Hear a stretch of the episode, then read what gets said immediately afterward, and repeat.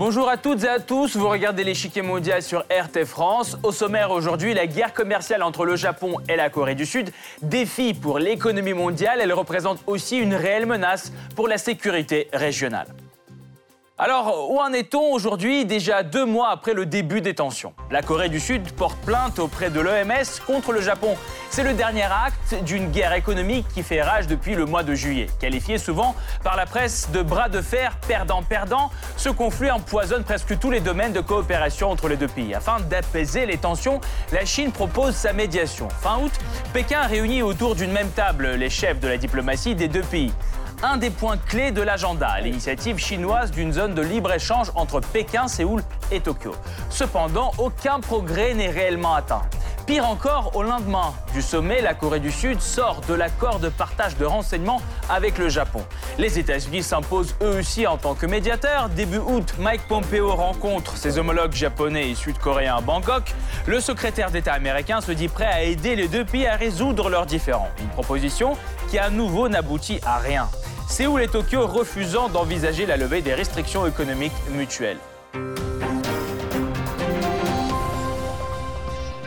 Mais avant de poursuivre, un petit rappel historique sur les racines de l'antagonisme actuel entre la Corée du Sud et le Japon. C'est le Blitz.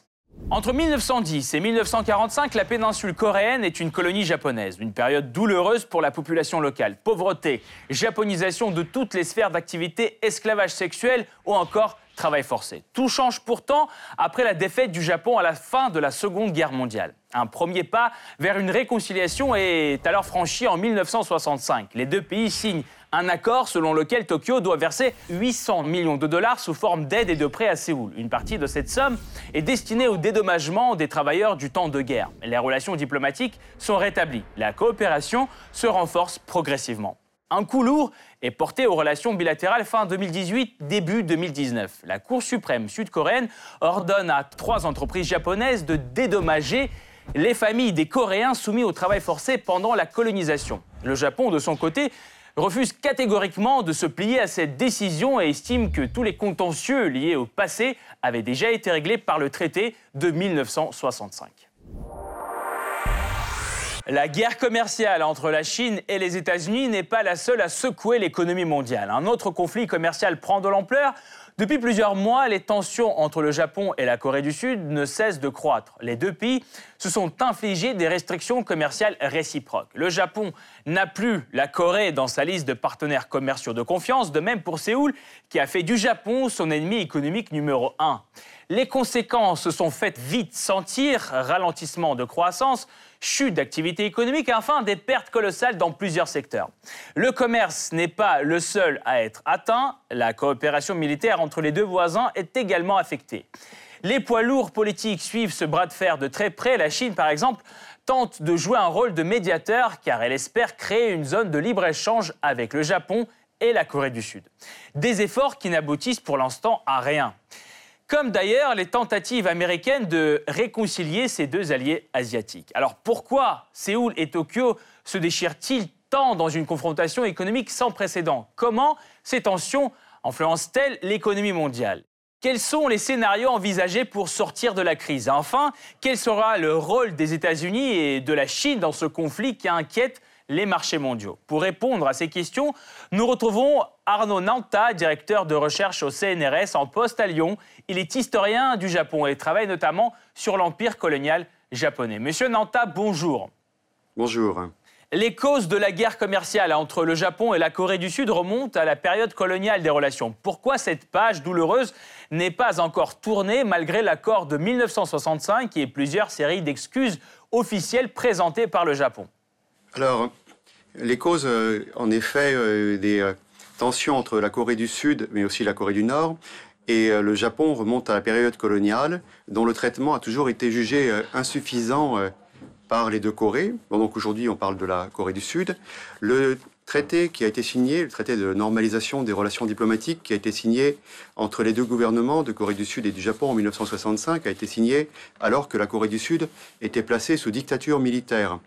Donc ce traité a été critiqué à l'époque par les Coréens, mais aussi par les Japonais qui refusaient que leur gouvernement signe un traité avec une dictature. l'ensemble des euh, sommes qui ont été alors allouées, 800 millions de dollars de l'époque, bon, en, dollars euh, courants, ça fait une somme tout à fait immense, ont servi à la modernisation du pays et ne sont pas allés aux victimes. Par ailleurs, à l'époque, le Japon n'a pas présenté d'excuses, mais a donné cet argent euh, comme une forme de cadeau pour fêter le décollage d'un nouveau pays, la, Corée, la République de Corée. Donc le traitement la question du, traitement euh, de ce passé est remontée après la démocratisation, lorsque la Corée euh, est sortie de la dictature en 88, et puis en, fait le premier président euh, civil a été élu en 1993. Deux points sont remontés progressivement. On va pouvoir évoquer ça lors des questions suivantes. D'abord, la question des femmes de réconfort, qui est remontée à partir des, des années 1990 et qui s'est cristallisée dans les années 2010 et d'autre part la question de la réquisition de travailleurs coréens pour le travail forcé. Ça, c'est une question qui est remontée à partir des années 2000 et qui a explosé à l'automne 2018. Donc on a un contexte qui est globalement mauvais depuis les années 90-2000 et qui a empiré avec l'arrivée notamment du Premier ministre Abe en 2012 et de la présidente Park qui a été destituée en 2016. Cette guerre commerciale ne profite à aucune des deux parties, mais qui en pâtira le plus à long terme Alors, euh, la question de la, guerre commerciale, euh, le lien entre la guerre des mémoires, si on peut employer cette expression, les revendications mémorielles plutôt, et euh, la guerre commerciale s'est fait par une dégradation de la confiance que les deux pays s'accordent mutuellement. Donc il faut d'abord avoir ce point à l'esprit la, euh, question euh, de la relation entre la guerre des mémoires et la guerre commerciale s'est fait euh, au travers de la place des commémorations du 150naire du Japon de Meiji, donc la modernisation du Japon à partir de 1868. Le 150naire, c'était l'année dernière, en 2018. À partir des années 2000, le Japon a voulu faire reconnaître un ensemble de sites industriels comme patrimoine de euh, patrimoine mondial auprès de l'UNESCO. Donc des démarches ont été faites et au même moment, à cause du travail forcé euh, qui a été effectué pendant la Seconde Guerre mondiale vis-à-vis de la main-d'œuvre coloniale, donc coréenne, un ensemble de procès a été déclenché, notamment un procès qui a été déclenché contre Japan Steel et, Japan Steel qui a fusionné dans les années 2010 c'est Japan Steel et Sumitomo Metal maintenant, un procès qui a été lancé en 2005. Et il s'agit donc d'une compagnie qui existait sous, une forme différente pour la Seconde Guerre mondiale, mais qui existe toujours aujourd'hui. Cette compagnie a été condamnée en 2018, en octobre 2018, par euh, un tribunal euh, coréen. Et à partir de ce moment-là, l'attitude du gouvernement japonais a été de considérer que la Corée n'était plus un partenaire commercial fiable parce que donc des procès euh, qui sont liés au traitement du passé, et d'ailleurs euh, du passé ancien, parce que dans les euh, plaignants qui avaient lancé la procédure en 2005, un seul était encore survivant en 2018. Donc le, traitement du passé a été mêlé ainsi au, présent, à des compagnies qui existent toujours. Donc on a ici un, décalage entre la, vous voyez, entre la perception en Corée et au Japon. au Japon, le problème étant considéré réglé par le traité de 1965, le gouvernement et une bonne partie de la population euh, sont complètement stupéfaits de ce qui est considéré non pas comme euh, un problème relevant du passé, mais une attaque commerciale déguisée de la part de la Corée. On peut estimer que si la Corée du Sud ne se redéploie pas rapidement, ce qu'elle est en train de faire au, travers d'un programme centralisé qui a été lancé par le président Moon cet été, on peut estimer que si la Corée ne se redéploie pas rapidement, c'est elle qui en pâtira le plus. Hein. Merci beaucoup, Monsieur Nanta. Nous allons poursuivre notre analyse tout de suite, mais nous vous retrouverons en fin d'émission pour plus de détails sur la question. Nouvel épisode de la guerre commerciale entre le Japon et la Corée du Sud. Le 16 septembre, Séoul dépose une plainte devant l'Organisation mondiale du commerce contre les autorités japonaises. Selon le gouvernement sud-coréen, Tokyo aurait violé les principes de l'OMC en imposant deux volets de restrictions économiques.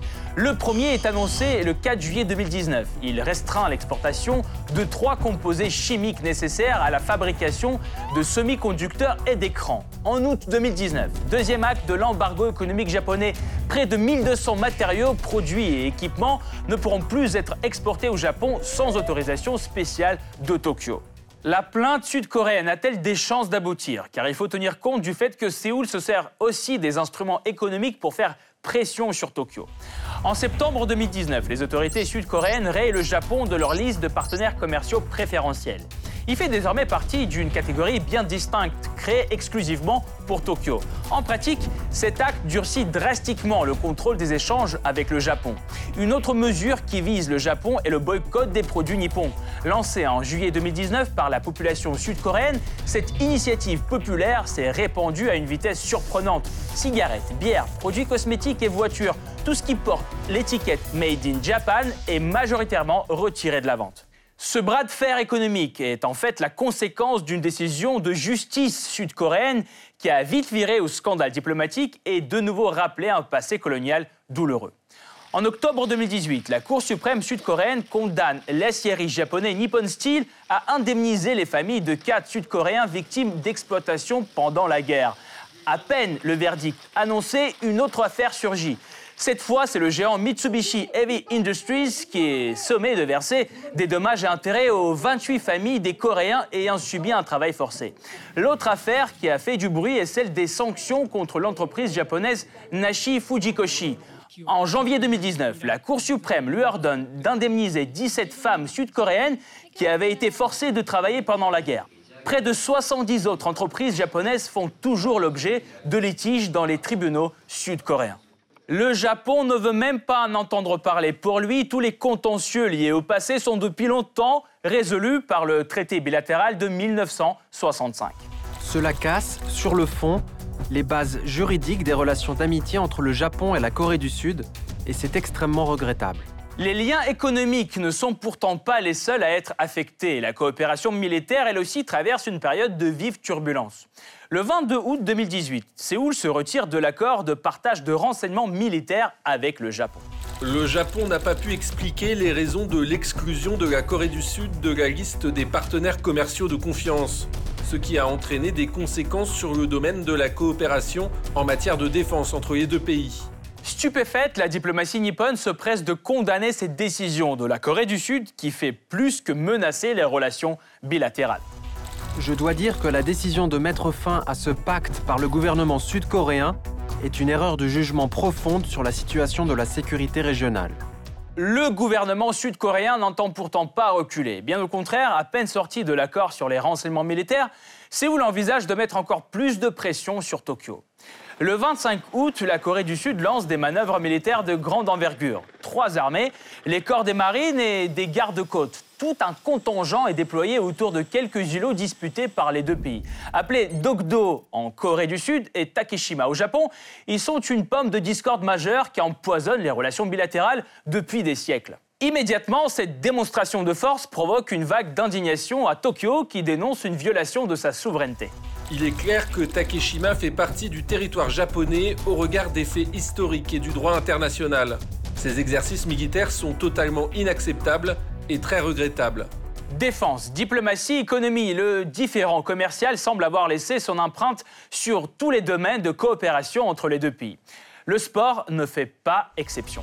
Le 13 septembre 2019, la Corée du Sud demande au Comité international olympique d'interdire lors des Jeux de Tokyo 2020 l'utilisation de l'ancien drapeau japonais. Bien sûr, la demande ne concerne pas le drapeau officiel qui représente le soleil par un simple cercle rouge, mais celui qui est orné de rayons solaires.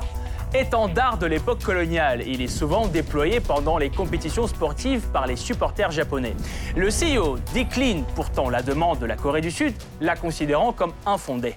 Mais à quels événements historiques les Coréens associent-ils ce drapeau colonial? Comment le conflit influence le marché mondial?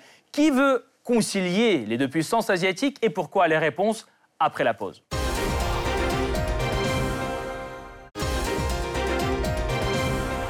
Barrières commerciales, interdiction d'exportation et des accusations mutuelles. La guerre économique entre la Corée du Sud et le Japon bat son plein.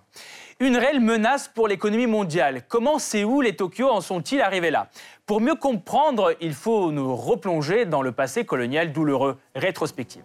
Dès la fin du 19e siècle, l'Empire japonais cherche à étendre son influence en Asie de l'Est. La Corée est alors la cible prioritaire du gouvernement japonais. Pourtant, ses intérêts se heurtent à ceux de la Chine et de l'Empire russe. Le premier obstacle est éliminé en 1895 après la défaite de la Chine dans la guerre sino-japonaise. La victoire dans la guerre russo-japonaise de 1905 laisse à Tokyo les mains libres. La même année, le Japon oblige la Corée à passer sous son protectorat. La Corée est donc privée de ses droits diplomatiques et de sa souveraineté nationale. Gagnant de plus en plus d'influence, le Japon annexe la péninsule coréenne. Cette dernière devient donc colonie japonaise en 1910.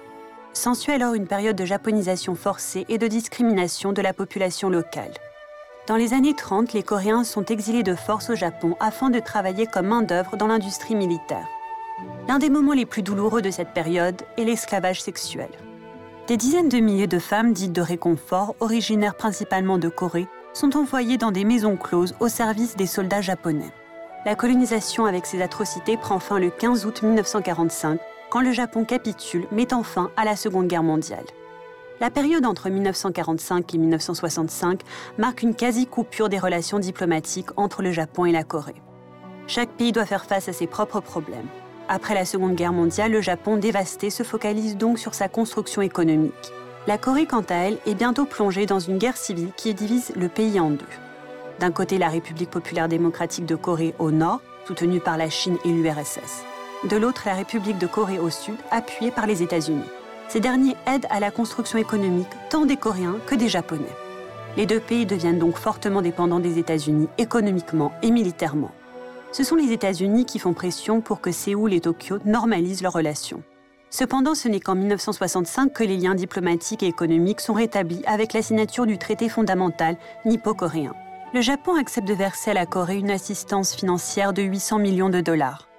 De plus, le Japon reconnaît la République de Corée comme le seul État représentant l'ensemble de la Corée. Malgré tout, des tensions persistent entre les deux pays. C'est l'accession en 1982 de Nakasone Yasuhiro au poste de Premier ministre japonais qui marque un changement dans les relations entre le Japon et la Corée du Sud. En 1983, Nakasone effectue un déplacement à Séoul, première visite officielle d'un chef de gouvernement japonais en Corée du Sud. Nakasone promet à Séoul une assistance financière supplémentaire en raison des dégâts causés par la colonisation. Les dirigeants des deux pays proclamèrent l'ouverture d'une nouvelle ère pour les relations nippo-coréennes. En 1984, lors de la visite officielle du président sud-coréen Chun Do-hwan à Tokyo, l'empereur Hirohito et le premier ministre Nakasone présentent pour la première fois des excuses officielles pour les souffrances que le Japon a infligées au peuple coréen durant la colonisation. Quant à la Corée du Nord, les négociations de normalisation avec le Japon sont entamées en 1991, mais elles n'ont jamais abouti. C'est à cette même période que le devoir de mémoire commence, plus précisément sur la question des femmes dites de réconfort. Face à la stigmatisation et à un certain sentiment de honte, l'existence de cette prostitution forcée n'était jusqu'à là évoquée ni par le Japon ni par la Corée du Sud. Le 28 décembre 2015, Tokyo et Séoul signent un accord historique. Au-delà des excuses présentées par le gouvernement japonais, Tokyo accepte de verser près de 8,3 millions de dollars de dédommagement à une fondation coréenne afin d'aider les dizaines de ces femmes coréennes encore en vie. Pourtant, cet accord conclu par le gouvernement de la présidente Park Kwon-hee, destitué peu après, est pointé du doigt par la nouvelle administration. Jugeant qu'il ne règle pas véritablement la question des femmes de réconfort, Séoul souhaite le réviser. Ce qui est impensable pour Tokyo qui estime que la question a été résolue pour de bon. La période coloniale continue donc de miner les relations entre la Corée du Sud et le Japon. Beaucoup moins visible par les radars médiatiques que la guerre commerciale entre Pékin et Washington, le conflit entre Séoul et Tokyo a lui aussi un impact sur les marchés mondiaux, surtout si les tensions continuent de s'aggraver.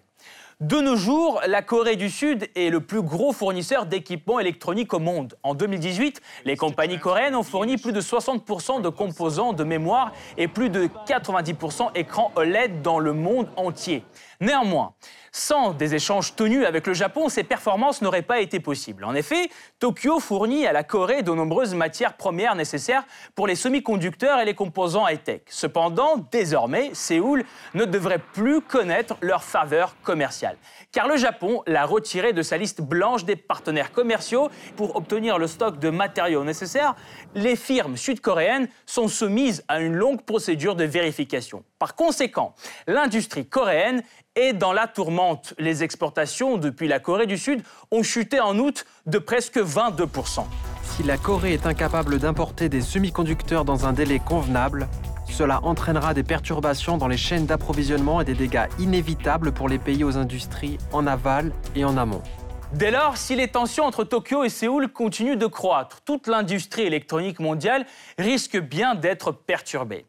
Et cela au moment où l'économie globale est déjà fragilisée par la guerre des tarifs douaniers entre les États-Unis et la Chine. Et d'ailleurs, pour Pékin, la brouille de ses voisins est une mauvaise nouvelle. En effet, handicapée par la guerre commerciale avec Washington, la Chine cherche de nouveaux marchés.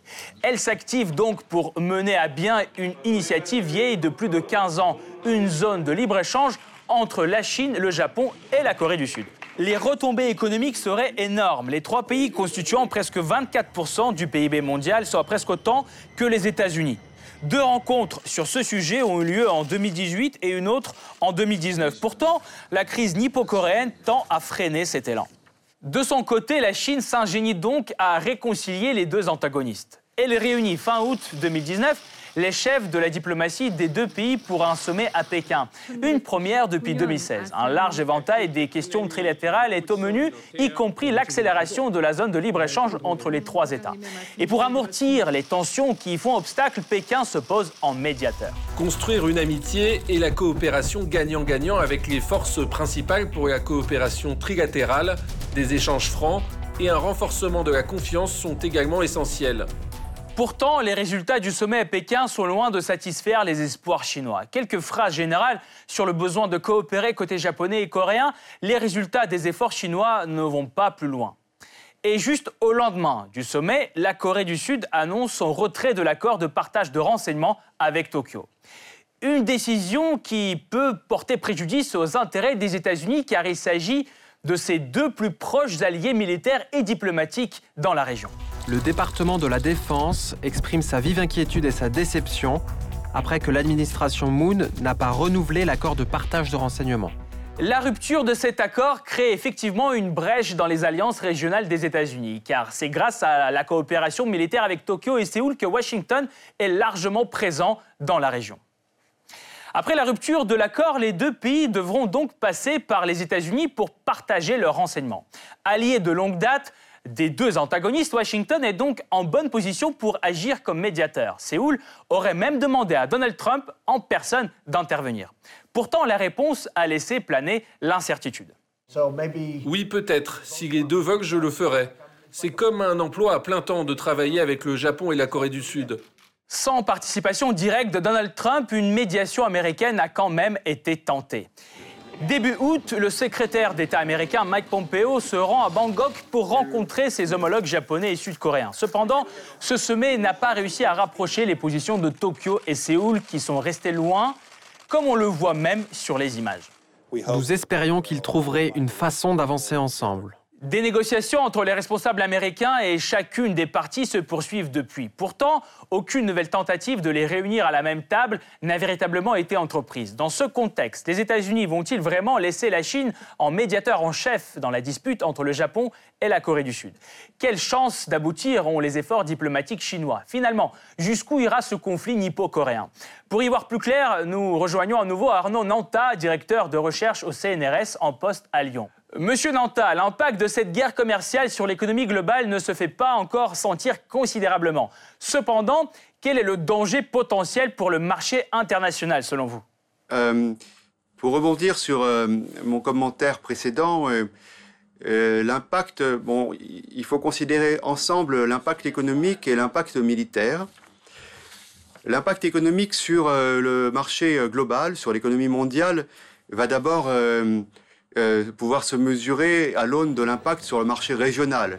Donc les, ici, ce sont notamment les relations entre la Corée et la Chine, d'une part, et le Japon et la Chine, qui vont, à mon avis, euh, être importantes, et l'influence du déséquilibre qui va être produit sur le marché euh, régional pour ensuite permettre de, de mesurer l'impact global. Mais au-delà de la question purement économique, la, bonne stabilité entre les deux alliés des États-Unis, qui sont la Corée du Sud et le Japon, mais également Taïwan, qui est dans une position compliquée depuis euh, que la République de Chine, donc Taïwan, a été désavouée par plusieurs de ses alliés euh, dans le courant de l'année 2018 et 2019 pour en, en, contrepartie reconnaître, ses alliés ont reconnu la République populaire de Chine. On a un déséquilibre global euh, en faveur de la République populaire de Chine, à mon avis.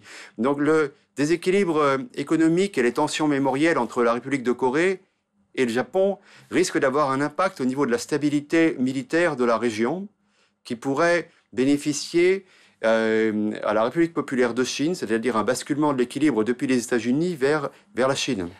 Les États-Unis sont un candidat évident pour servir d'intermédiaire dans ce conflit. Euh, cependant, ils ne se montrent pas très actifs à cet égard. Pourquoi, pensez-vous? Euh, La question serait, est-ce que la Corée du Sud et le Japon seraient prêts à se rencontrer? Mais jamais ils n'accepteront de discuter sous la pression d'un pays tiers, qui plus est une puissance régionale. Là, dans votre question, les États-Unis. Ça serait une émission de d'une puissance étrangère dans leur souveraineté. Et c'était, à mon avis, une situation qui est tout à fait impossible. Oui, et, justement, euh, la Chine pourrait-elle réconcilier euh, les deux voisins? Si ce n'est pas les États-Unis, la Chine pourrait-elle être un médiateur euh, important? Malheureusement, je vais répondre de manière plus brève, mais pour la même raison que les, la Corée et les États-Unis, pardon, pour la même raison que la Corée et le Japon n'accepteraient pas une intervention, euh, une concertation euh, ou des pressions de la part des États-Unis, les deux pays n'accepteront pas euh, de pression, de concertation de la part de la Chine, qui serait considérée comme un affront national. Mais évidemment, dans le cas de la Chine, la Chine est prête à effectuer une telle concertation, car il y a un enjeu important, comme je le disais tout à l'heure, qui est de se substituer dans l'ère régionale aux États-Unis. Depuis le milieu des années 2000, euh, l'armée populaire de libération, donc l'armée euh, chinoise, a établi dans ses guidelines un objectif de repousser les États-Unis jusqu'à Guam, c'est-à-dire de faire sortir les États-Unis de la zone euh, Taïwan, Corée, Japon. Donc évidemment, il y a un intérêt géostratégique majeur pour la Chine à tenter de réconcilier la Corée du Sud et le Japon. Mais à mon avis, les deux pays n'accepteront pas de concertation chinoise. Merci beaucoup, euh, Monsieur Nanta. Je rappelle, Arnaud Nanta, directeur de recherche au CNRS en poste à Lyon, était avec nous. Je rappelle, vous êtes historien du Japon et travaillez notamment sur l'empire colonial japonais. Merci encore, Monsieur Nanta, pour cet éclairage. Cette partie-là n'est pas encore terminée. La semaine prochaine, une nouvelle partie vous attend avec d'autres pions sur l'échiquier mondial. À bientôt sur RT France.